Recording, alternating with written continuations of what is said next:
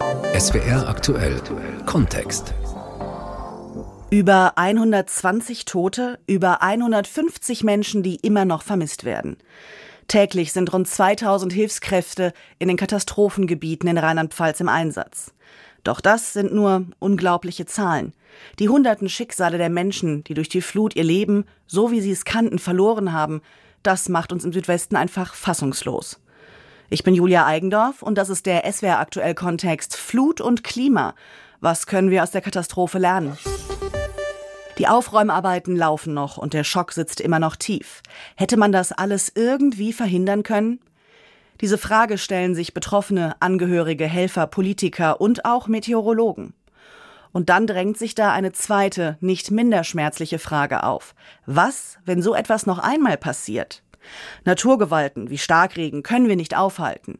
Aber was können wir dort verbessern, wo Überflutungen drohen? Welcher Zusammenhang besteht zwischen Extremwetterereignissen und versiegelten und verdichteten Böden? Stefanie Seifert ist Bauingenieurin und Expertin für Starkregenvorsorge beim Ingenieurdienstleister IGR im rheinland-pfälzischen Rockenhausen. Mein Kollege Stefan Eich hat sie gefragt, ob es sie überrascht hat, dass unter anderem der Kreis Ahrweiler betroffen ist. Wir haben natürlich viel mit Starkregen zu tun, aber in diesem katastrophalen Ausmaß ist das schon äh, relativ einzigartig. Also das ist ja wirklich seit, seit Menschengedenken in der Ausprägung äh, nicht passiert. Man hofft jetzt natürlich, dass das nicht zur neuen Normalität wird. Ihr Unternehmen ist in ein Forschungsprojekt mit dem Titel Akut eingebunden. Darin geht es um Anreizsysteme für die kommunale Überflutungsvorsorge. Was heißt denn Überflutungsvorsorge ganz konkret? Das können natürlich verschiedene Maßnahmen sein. Generell Starkregenvorsorge oder Überflutungsschutz ist immer eine Gemeinschaftsaufgabe. Es sind sehr viele Akteure gefordert, öffentliche wie auch private. Also ähm, der Häuslebauer kann an seinem Haus selbst äh, recht viel machen, aber natürlich geht es auch darum, zum Beispiel Straßen so auszubauen, dass sie das Wasser ableiten können, dass es eben nicht auf die Grundstücke und in die Häuser der Menschen fließt. Auch die Landwirtschaft ist gefordert, ähm, die Felder so zu bewirtschaften, dass da möglichst wenig Wasser oder auch ja äh, Ackerboden abgetragen wird. Also es gibt sehr viele Akteure und alle die müssen sich koordinieren, müssen zusammenarbeiten. Da gehört natürlich auch die Katastrophenabwehr dazu, ähm, Feuerwehr und so weiter. Ähm, alle die müssen sich koordinieren und zusammenarbeiten. Und ähm, ja, das war eben auch ein Ziel dieses Projektes, ähm, dass da die die Koordination verbessert wird, aber auch, dass ähm, zum Beispiel Leute, die vielleicht nicht selbst betroffen sind, trotzdem Maßnahmen ergreifen, damit die Leute, die weiter unterhalb wohnen, dann geschützt sind. Ich stelle mir gerade vor, wie Sie einem Bürgermeister erklären, bei dem noch nie irgendwas passiert ist, dass sein knietiefes Bächlein möglicherweise mal wie jetzt im Ahrtal plötzlich vier Meter hoch stehen könnte und gefährlich wird, dass er dann Geld ausgeben muss. Wie reagieren dann solche Menschen? Ja, das ist sehr unterschiedlich. Die, die Kommunen, die es schon mal getroffen hat, vielleicht auch noch nicht mit so starken Ereignissen, aber die schon mal was hatten, ähm, die sind natürlich grundsätzlich auch eher bereit, was zu tun. Zum Teil ist das aber wirklich ein Problem. Also ähm, auch diese Hochwasser- und Starkregenvorsorgekonzepte, die in Rheinland-Pfalz zum Beispiel ähm, erarbeitet werden, die sollen eben auch vor solchen katastrophalen Ereignissen schützen, möglichst, oder man soll möglichst gut vorbereitet sein. Aber natürlich in einer Gemeinde, wo noch nie, noch nie ist natürlich auch relativ, aber äh, noch nie was passiert ist, oder jedenfalls die Leute sich nicht mehr so dran erinnern vielleicht, ähm, da ist es natürlich manchmal etwas schwierig, die Möglichkeit umzusetzen. Aber das Problem ist einfach, ja, wenn es dann soweit ist, wenn was passiert, das kommt halt so schnell, äh, dann ist es zu spät. Also man muss wirklich vorher äh, Vorsorge treffen. Ich kenne ein Neubaugebiet, wo die Häuser feuchte Keller haben, weil bei jedem heftigen Regen das Grundwasser dem Fundament sozusagen Pfötchen gibt. Das Gebiet heißt zwischen den Bächen. Erlauben Kommunen zu auf das Bauen in Gebieten, die eigentlich zum Bauen ungeeignet sind? Ja, das ist natürlich auch ein Problem, dass da vielleicht nicht ganz so genau geprüft wird manchmal, ob das denn nun eine Gefährdung hat oder nicht. Also wir versuchen das als Ingenieurbüro natürlich auch in unsere Planung mit einzubeziehen, dass man eben zumindest darauf hinweist, da könnte eine Gefährdung sein. Ähm, manchmal wird es auch gegen den Ratschlag trotzdem bebaut. Das passiert natürlich auch, äh, sollte nicht sein. Jetzt mit dem Klimawandel kann es natürlich auch passieren, dass ähm, Gegenden, die vorher ja nicht als sehr stark gefährdet eingestuft wurden, natürlich auch noch, ähm, ja, noch dazukommen. Sagt Starkregenexpertin und Bauingenieurin Stefanie Seifert. Seit der Unwetterkatastrophe bei uns im Südwesten ist eine hitzige Debatte um die Warnung vor solchen Ereignissen entbrannt. Und klar, bei all der Fassungslosigkeit, da tut es auch ganz gut, einen Schuldigen zu haben. Immer wieder geht es in dieser Debatte um die Eindringlichkeit der Vorwarnungen. Und die Meteorologen bekommen gerade auf Social Media viel Schelte. Blanke Literangaben zum Regen wären nicht deutlich genug. Doch bei aller modernen Technik stoßen auch die versiertesten Wetterexperten an ihre Vorhersagegrenzen. Andreas Fink ist Professor am Institut für Meteorologie und Klimaforschung am KIT in Karlsruhe. Es wäre aktuell Moderator Stefan Eich hat ihn gefragt, wann diese Grenzen erreicht sind. Das kommt ganz auf die Wetterlage an. Handelt es sich um ein isoliertes sommerliches Gewitter, ist die Warnzeit wirklich relativ kurz. Da reden wir von wenigen Stunden. Im Fall dieser Hochwasserkatastrophe hatten wir aber ein Höhentiefdruckgebiet namens Bernd und da gab es schon drei Tage vorher Anzeichen für eine Unwetterlage. Problem bei der Warnung ist immer, es werden alle sechs Stunden neue Vorhersagen gerechnet und dann sieht man in den Vorhersagen, dass die am extremsten betroffenen Regionen von Vorhersage zu Vorhersage sozusagen sich verändern und auch die Mengen, die niederkommen, reichen dann häufig von 20 Millimeter, also gar nichts bis Unwetter. Und auf dieser Basis muss man dann eben Entscheidungen treffen und Warnungen herausgeben. Der legendäre SWR3-Meteorologe Ben Wettervogel, der hat vor Jahren in seiner Freizeit nur mal kurz auf die Wetterkarte geschaut und dann erkannt, dass wenig später ein Riesenunwetter das Stadtfest in Dorlach in Karlsruhe treffen wird. Er hat dann bei der Polizei angerufen und so lange auf die eingeredet, bis sie das Fest abgebrochen haben, gerade noch rechtzeitig. Wie läuft das eigentlich normalerweise ab, wenn Sie als Meteorologe erkennen, das könnte katastrophal werden? Genau, das machen die Kollegen beim Deutschen Wetterdienst. Die haben die Warnhoheit in Deutschland und sie geben dann Warnungen auch übrigens über die DVD-Warn-App an Bürger, aber auch an Feuerwehr, Polizei, THW, geben eben solche Warnungen vor einem extremen Unwetter.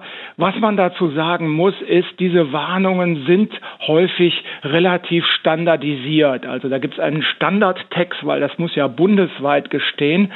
Individuell dann zu sagen, der Ort Durlach zum Beispiel wird extrem stark betroffen, das ist in diesen Warnungen nicht immer ganz klar und eindeutig zu sehen. Wie sicher muss man sich eigentlich sein als Meteorologe und dann als Behördenverantwortlicher, um ein ganzes Dorf evakuieren zu lassen? Ja, die Meteorologen geben die Grundlagen dafür. Ich will ein Beispiel geben. Klima äh, Wettervorhersagemodelle, da gibt es nicht einen Lauf, sondern 50 Läufe mit verschiedenen Anfangsbedingungen und die geben ihnen dann Zahlen. Und von diesen Läufen können dann zum Beispiel 10 sagen, es gibt einen extremen Niederschlag, eine Evakuierung ist zu erfolgen und die anderen 40 sagen ihnen, das ist nicht nötig. Wie entscheiden Sie jetzt? Das müssen die Entscheidungsträger vor Ort auf der Basis der zu erwartenden Schäden entscheiden. Also ist das Ereignis unwahrscheinlich, die Schäden aber immens, sollte man evakuieren. Das muss jetzt im Nachgang dieser Katastrophe, denke ich, nochmal besprochen werden. Das muss gelernt werden und die Bürger müssen sich aber auch darauf einstellen, dass es dann zu Evakuierungen kommt, zwei, dreimal, wo nichts passiert. Es gibt keine ganz genaue, punktgenaue und zeitgenaue Vorhersage. Wenn man sich das Verhalten der Menschen jetzt in der Corona-Pandemie anguckt, wo gewarnt wurde und dann wurde gesagt, ja, aber wir haben die Maske getragen, jetzt passiert gar nichts, das war alles vergebens, dann würde wahrscheinlich bei einer Evakuierung, die noch mehr Mühe macht, der Aufstand doch relativ groß sein, oder? Das ist richtig. Und wenn man dann mal in die USA schaut, die von heftigen Wetterkatastrophen wie Hurricane betroffen sind, führt das dazu, dass solche Evakuierungen dann auch behördlich dann sozusagen erzwungen werden. Es ist sicher so, dass das auch in solchen Fällen der Fall sein müsste, um dann letztlich Menschenleben zu retten. Ist in der Meteorologie irgendeine technische Entwicklung absehbar, die die Vorhersage noch schneller, noch präziser machen könnte? Ja, ist es, und äh, da sind wir auch als KIT dabei, es geht hier um dieses Wort künstliche Intelligenz. Vorhersagen sind immer ein bisschen imperfekt. Eine Wetterlage lässt sich besser vorhersagen als die andere. Und mit künstlicher Intelligenz, indem man an vergangenen Wettersituationen lernt, kann man diese Vorhersagen nachjustieren, verbessern. Das dürfte in den nächsten vier bis fünf Jahren zu erreichen sein und die Genauigkeit dieser Vorhersagen durchaus noch deutlich verbessern sagt Meteorologieprofessor Andreas Fink im SWR Aktuell Interview. Wie geht es nun weiter? Wenn Schlamm, Schutt und Geröll wieder aufgeräumt sind, sollten wir dann bewusst nicht alles wieder so aufbauen, wie es war? Annegret Tieken ist Professorin für Geographie und Naturrisikenforschung an der Universität Potsdam. Mein Kollege Christian Röhnspieß hat sie gefragt, in welchem Fall kann Starkregen, der nicht gleich vom Boden aufgesaugt wird, zum Problem werden? Also das Ereignis, das wir jetzt gesehen haben, wurde ausgelöst durch äh, sehr intensive Niederschläge. Und diese Niederschläge trafen auf Böden, die jetzt in den letzten Wochen auch schon äh, zunehmend aufgesättigt waren, auch durch vorhergehende Niederschlagsereignisse. Und ähm, so dass der, der Boden auch insgesamt nicht mehr so aufnahmefähig war. Und ein gesättigter, wassergesättigter Boden kann dann eben schwer nur noch zusätzliches Wasser aufnehmen. Das heißt, in diesem Fall war es möglicherweise weniger die Versiegelung, sondern eher der gesättigte Boden. Aber was bedeutet das eigentlich? Viele Menschen denken bei versiegelten Böden erstmal vermutlich an Häuser und Straßen und zu betonierte Plätze. Trifft mhm. es das? Ja, also man muss hier deutlich unterscheiden, wo wir uns eigentlich befinden und was da eigentlich ausschlaggebend ist. Also man, man weiß eigentlich, dass Landnutzungsänderungen, also zum Beispiel hier ein Neubaugebiet, da ein Neubaugebiet, dass das durchaus einen Effekt hat auf eher kleinere Hochwasser. Die Hochwasserwellen steigen schneller an und werden auch ein bisschen höher. Äh, es ist durchaus auch schon öfter untersucht worden, auch in größeren Einzugsgebieten in, in Baden-Württemberg entlang des Rheins. Und da hat man eigentlich genau diesen Unterschied festgestellt. Gerade in der Landwirtschaft gibt es an vielen Stellen stark verdichtete Böden. Wann wird das besonders problematisch? Mhm. Also es wird natürlich auf äh, Anhängen problematisch. Dann kann dort natürlich lokal das Wasser nicht mehr gut infiltrieren. Das sammelt sich dann. Wenn die Fläche dann eben nicht flach ist, sondern geneigt ist, dann kann eben dieses Wasser auch in Bewegung geraten und dann eben auch im Nachgang oder bei seinem Weg ähm, dann auch äh, Erosionsprozesse auslösen. Das heißt, dass es dann eben auch Bodenpartikel mitnimmt und das kann durchaus große Ausmaße annehmen. Also da kann es durchaus dann zu Rillenerosionen kommen, also dass man so richtige Fließbahnen auch an den Hängen sieht. Landwirtschaft am Hang, das ist ja gerade in Rheinland-Pfalz zum Beispiel häufig Weinbau. Mhm. Wie lässt sich eine solche Bodenverdichtung verhindern? Keine Landwirtschaft? Ähm, naja, es kommt sehr darauf an, wie man die Landwirtschaft betreibt. Gerade im Weinbau ist es eine Dauerkultur. Ähm, das heißt, dass natürlich dann auch mit den Maschinen immer dieselben Stellen befahren werden und dort dann natürlich punktuell eine sehr starke Verdichtung stattfindet.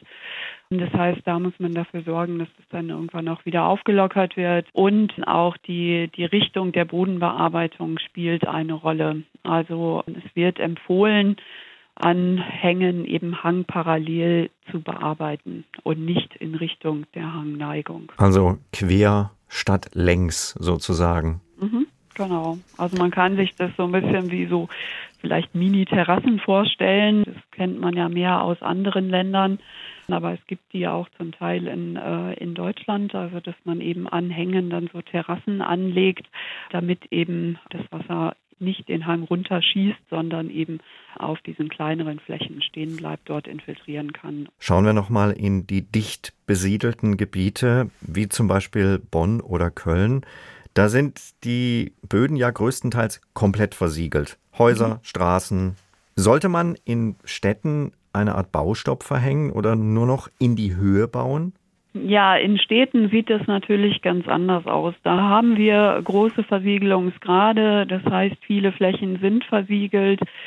Und bei solchen Starkregen, wie wir sie jetzt gesehen haben, kann die Kanalisation, die eigentlich das Wasser abführen soll, das dann nicht mehr komplett aufnehmen, dieses Wasser.